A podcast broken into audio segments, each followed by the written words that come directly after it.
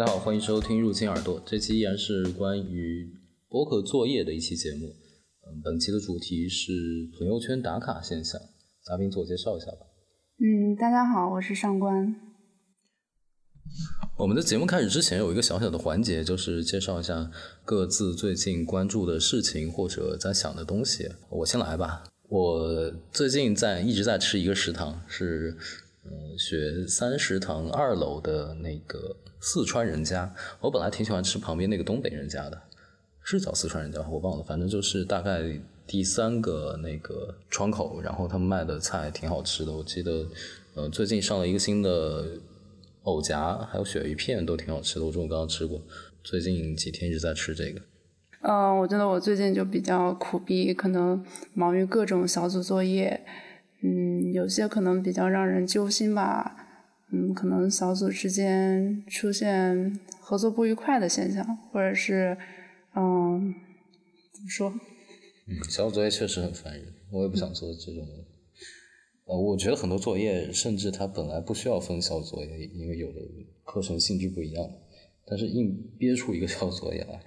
嗯，然后强行有一堆什么分工，其实很麻烦。是的，并且，但是总体上我觉得还是，呃，小组合作会大于就是个人就是自己单独来搞一个那个，就是写一篇论文。虽然中间会过程很艰辛，可能要。嗯，分工安排啊，然后大家一起讨论选题啊之类的。你说成果是相对来说小组会做得好一点吗？对，因为毕竟我感觉三个人的想法肯定会三四个人会优于一个人吧？我觉得是我觉得不是，可能想法是更多，但是实际上做出来的东西的质量是不一样，因为每个人工作环境不一样。比如说，我喜欢在呃灯光相对暗的情况下，然后面对两台显示器。呃，一个是笔记本的，一个是自己的显示器，然后一边放资料，一边来放写作的东西。如果让我迁移到一个团队一起做的环境里边，就没办法布置自己的写作输入的环境，然后最后产出可能还不如一个人在的时候产出高。你的意思是不是就是大家一块儿写？对，就是大家一块写，有有这种小组讨论的会议嘛？其实我觉得大部分时候小组讨论可能。呃，一两次，一次几十分钟就可以了。但是实际上，因为作业太多，然后可能也是大家需要磨合的时间，这种就会充斥。呃，可能先要聊会八卦，先要干什么，然后最后真正干活时间很少的。是的，嗯，那接下来我们可以切入正题环节。拐子郎，你平时喜欢发朋友圈吗？偶尔会发，频率不是很高。我之前有段时间会把朋友圈这个功能关上，因为，嗯，不然的话一不小心坐下来就要刷一回，感觉非常浪费时间。嗯，挺好的，我觉得，嗯，平就关掉朋友圈，嗯，可以非常集中的，然后专注一件事情，这也是挺好的。那你发朋友圈的时候，你一般都是在什么情况下？呃，或者说你比较喜欢发布什么样的内容呢？呃，不好说，有的时候可能是睡觉前翻一翻，嗯，大部分情况下是在我摄入信息的，比如说我看到一篇文章，我觉得很不错，然后转发一下，或者是嗯，走在路上想到一个什么事情，然后去发它，就主要是有有信息量在前面，这个可能是根据我的输入的习惯来吧，比如说我会在路上的时候听听播客，然后想到一个什么东西，然后发朋友圈，嗯，但是应该没有固定的时间。嗯，也就是说你还挺喜欢，就是转发一些文章什么之类的是吧？有的时候会，但是这个一般都针对定向的人群。嗯，那你有没有发过就是打卡的一些内容？比如说今天去晨跑了或者夜跑了，然后我发个朋友圈打个卡；今天去图书馆学习了，然后我又打个卡。啊，这种整理类的信息我会在其他软件完成，比如说。呃，像 Notion 或者这些 To Do 类的软件，我感觉这个是，好像我很久之前在某一个社区里面看到过，有个人他是，呃，准备考研还是什么，每天去图书馆，然后会拍一张图书馆的照片，然后久而久之把一年中所有的图书馆的照片汇合成放在一起整理，好像还挺酷的。嗯，很早之前看到的。嗯，那么这样看来，就是你个人的话，可能不是不太喜欢，就是发朋友圈打卡。但是您刚刚说的那个考研同学，他就把整个考研的过程，然后通过打卡的方式来记录下来了。还有根据我平时和呃周围同学的一些交流，包括我的朋友圈，嗯，我是经常看到一些人在里面进行打卡。嗯，你看到的是一般是什么样的情况？是呃，比如说我今天去哪个食堂吃饭，拍张照片什么的，还是？它可以分为几类，比如说有的是学习类的，比如说背单词，然后进行打卡，或者是坚持阅读，然后多少天，然后我打个卡，这是学习类的。还有的是运动健身啊，比如说呃晨跑、夜跑，然后打个卡，健身房打个卡。嗯，然后就是去你出去旅游的时候也会，我觉得这个是最普遍的，然后来打卡。文字、图片加上定位，然后一起在朋友圈里面发送。嗯，那嗯，你这么一说，让我想起黄磊老师之前发的一个朋友圈，说有那种怎么说呢？整理式学习还是就就是打卡式学习？就是你在上课的时候笔记做的很工整，但实际上只是整理的信息，也没有真的听进去。但是可能你记完之后就觉得自己完成工作，好像学习是打卡也也会容易进入这样的状态。就是我今天去图书馆，可能我进图书馆只是坐下来玩耍手机。然后离开之前打个卡，就好像我今天有所收获一样。对对对，是的，就是让我我觉得我要补充一下黄宁老师这个观点。其实还有那种打卡式的教书，就是我今天上课要讲一个东西，然后我把 PPT 塞得很满，然后然后讲的时候也顺着那个讲。呃，实际上也是就是整理式的那种资料，也没有做特别的针对化的呃准备。我我觉得我们很很做的很多 pre 的时候就是这种状态。好像每个人讲的都很多，实际上也没有什么真的内容，只是把一些各个地方找到的东西凑在一起拿出来说。打卡式的教书，打卡式的学习，感觉挺困惑的，挺困惑。这种东西太太多了，会让信息摄入变得很疲劳。呃，所以刚刚那是你对朋友圈打卡现象的一种看法。嗯，其实关于这个朋友圈打卡的一些观点还有看法，我也总结了几点。嗯，就有些人就觉得打卡可能是一种假努力，是做给别人看的。呃，还有人认为打卡会让自己变得很自律，因为他是在向别人宣告一种东西，嗯，表明自己的一些决心。也会通过打卡来接受别人的一个监督，所以这会就是减少自己的惰性，然后让自己很自律。嗯，当然呢，也有人是纯粹的想记录自己的生活。其实，在我们打卡的时候。可能会获得一些别人的点赞、好评，然后这样就会给自己带来一些成就感。当然，也会有人是想炫耀自己，然后来满足自己的虚荣心。也有人会觉得，就是打卡，如果一旦不能坚持的话，也会很丢面子。呃，所以。我觉得这种情况应该就是每个人都会有吧，就是不是说分成特别具体的类，而是，呃，当你发一个图的时候，你肯定也会希望别人点赞，或者这么说，就是你在发朋友圈的时候，呃，这种打卡的行为，呃，肯定是融合各方面的元素，呃，但是重点可能不在于一定要去被别人点赞，或者是呃满足虚荣心。因为我之前看到那个 Apple Watch，它有一个运动类的什么打表，什么打卡，嗯，然后那个打卡是你需要在一个月里每天都去完成一定一定量的运动，然后才会获得的。然后很多人就为了赶那个卡，就一周之内每天都去运动。呃，我觉得挺有趣的，就是那个功能你是在 Apple Watch 上获得的嘛，其实是不能分享的。但是，呃，很多人会把它截图发到朋友圈之类的地方。嗯，是因为那种打卡可能，嗯，就有区别。个人打卡就是个人主动的打卡，因为那是商家的一种营销方式吧，可以看成算是他们的一种促销。因为用户通过打卡，算是对他们的一个品牌宣传嘛，我觉得，嗯，然后他就会给用户一些回报啊、奖励之类的，算是一个互相得利的一个方式。然后接下来我要联系理论了，可以吗？可以啊。嗯，其实，嗯，朋友圈打卡这个现象也可以和我们互联网课程还有传播学的一些理论联系在一起。嗯，比如说葛夫曼的拟戏剧论。拟剧理论。就是，嗯，葛夫曼的拟戏剧论呢，就是主要把人和社会比作一个舞台嘛，然后我们每个人都是这个舞台上的演员。嗯，大家都希望把自己最好的一面来展示出来，所以这个时候就很多人就会想创造一些具有高级感的内容来进行打卡，然后以此来吸引大家的眼球。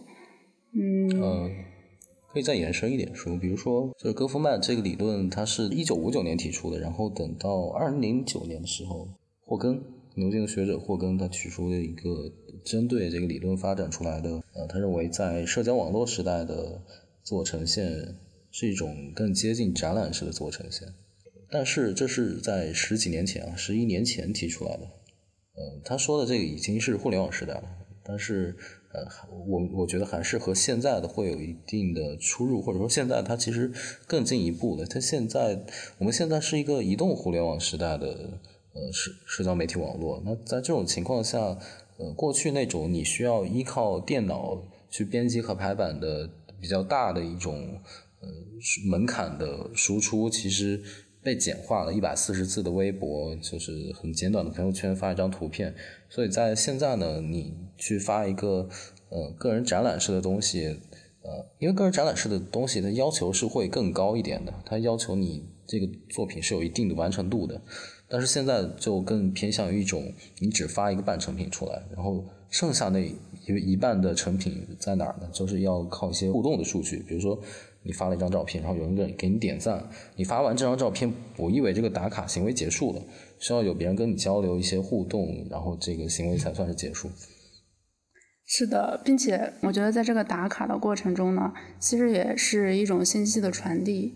嗯，它的背后其实蕴含着多种意义，比如说，呃，学习健身类的吧，嗯，这个打卡就可以彰显一个人的毅力，然后他的自律、积极向上的一个品质。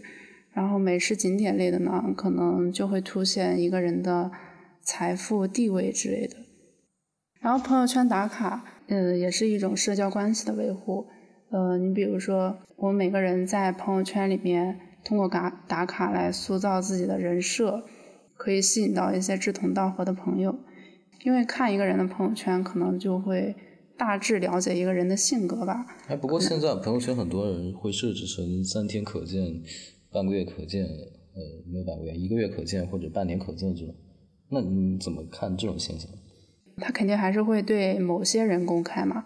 然后那些人的话，社交媒体平台的可控性。嗯，然后，嗯，对于公开的，就是在公开的人群里面，我觉得他还是能够找到，呃，和他志同道合的人，就是可能那些人他就已经默认为就是和他比较志趣相投吧，应该就是那些不相投的，可能自己首先就会把他屏蔽掉。嗯，可是。就是这个几天可见，应该是针对所有人的。嗯，你的意思是，其实也可以。哦哦，你你说那个几天可见是不？哦，我刚刚理解成分组了。嗯，几天可见这个，我觉得他这个是以防就是新朋友加入的时候，就是可能，嗯，对于你已经原本有的那些通讯录的好友，我觉得这个几天可见，我觉得其实意义不大。因为他我觉得还是蛮蛮有意义的嘛。其实就相当于是一个，呃，把你半公开的资料变成你的个人财产，让你有一个能够随时把它关闭的权利。嗯，我我觉得还蛮重要的。就是这些东西是我之前发出来的，但是我并不意味着我想让它一直保留在网上，变成别人可以看到的东西。对，或者说他之前发过什么重要信息，嗯，不太想就是让别人。对，就是数字资产嘛。对对对，嗯。然后他打卡其实也可以提高朋友圈的活跃度了。然后通过大家点赞互动，这样越来越多的话，呃，原本的弱连接也会转化为强连接。再进一步发展的话，有可能将线上的一些交往也会变为线下。啊，它变成一种个人品牌塑造。最后一点呢，其实我觉得，嗯，它还可以给自己带来一些满足感，就是通过不同版本的，就是在朋友圈里面演绎自己的不同版本，然后，啊，我之前看到过一个讨论，在豆瓣上，有人在讨论到底你在互联网上是应该有不同的马甲呢，还是就坚持一个固定品品牌这样子？有有这种说法，因为最近几年很流行这种打造个人个人品牌这种说法，就是你在所有的平台都用一个形象来维护自己，呃，然后用用一样的宣发方式，让别人在其他平台上去找到自己。比如说你在知乎，你在公众号，呃，用一个名字，然后如果你某一个品牌某一个平台上你把自己变成了大 V，那别人有可能在其他平台上搜到你，就给自己带量嘛。但是这些可能都带着一个变现的。目的在后面，所以才会做就比比较偏营销的行为嘛，就是造一个品牌出来。嗯，但是也有很多人支持，就是你在不同的平台需要有不同的名字，呃，扮演一个不同身份的自己，然后输出的内容也是不同的。有些人可能会在微博和朋友圈更新一样的内容，嗯，对。有的人就相反，有的人就只只在某些固定平台发固定的内容。我不知道你你怎么看这个现象？可能就是发不同的内容的话。呃，就是同一内容两个平台分别发的话，我觉得可能是它两个平台的好友不太一样。就是在微信里面有的好友不一定在微博上也有，呃，微博上有的可能微信里面没有。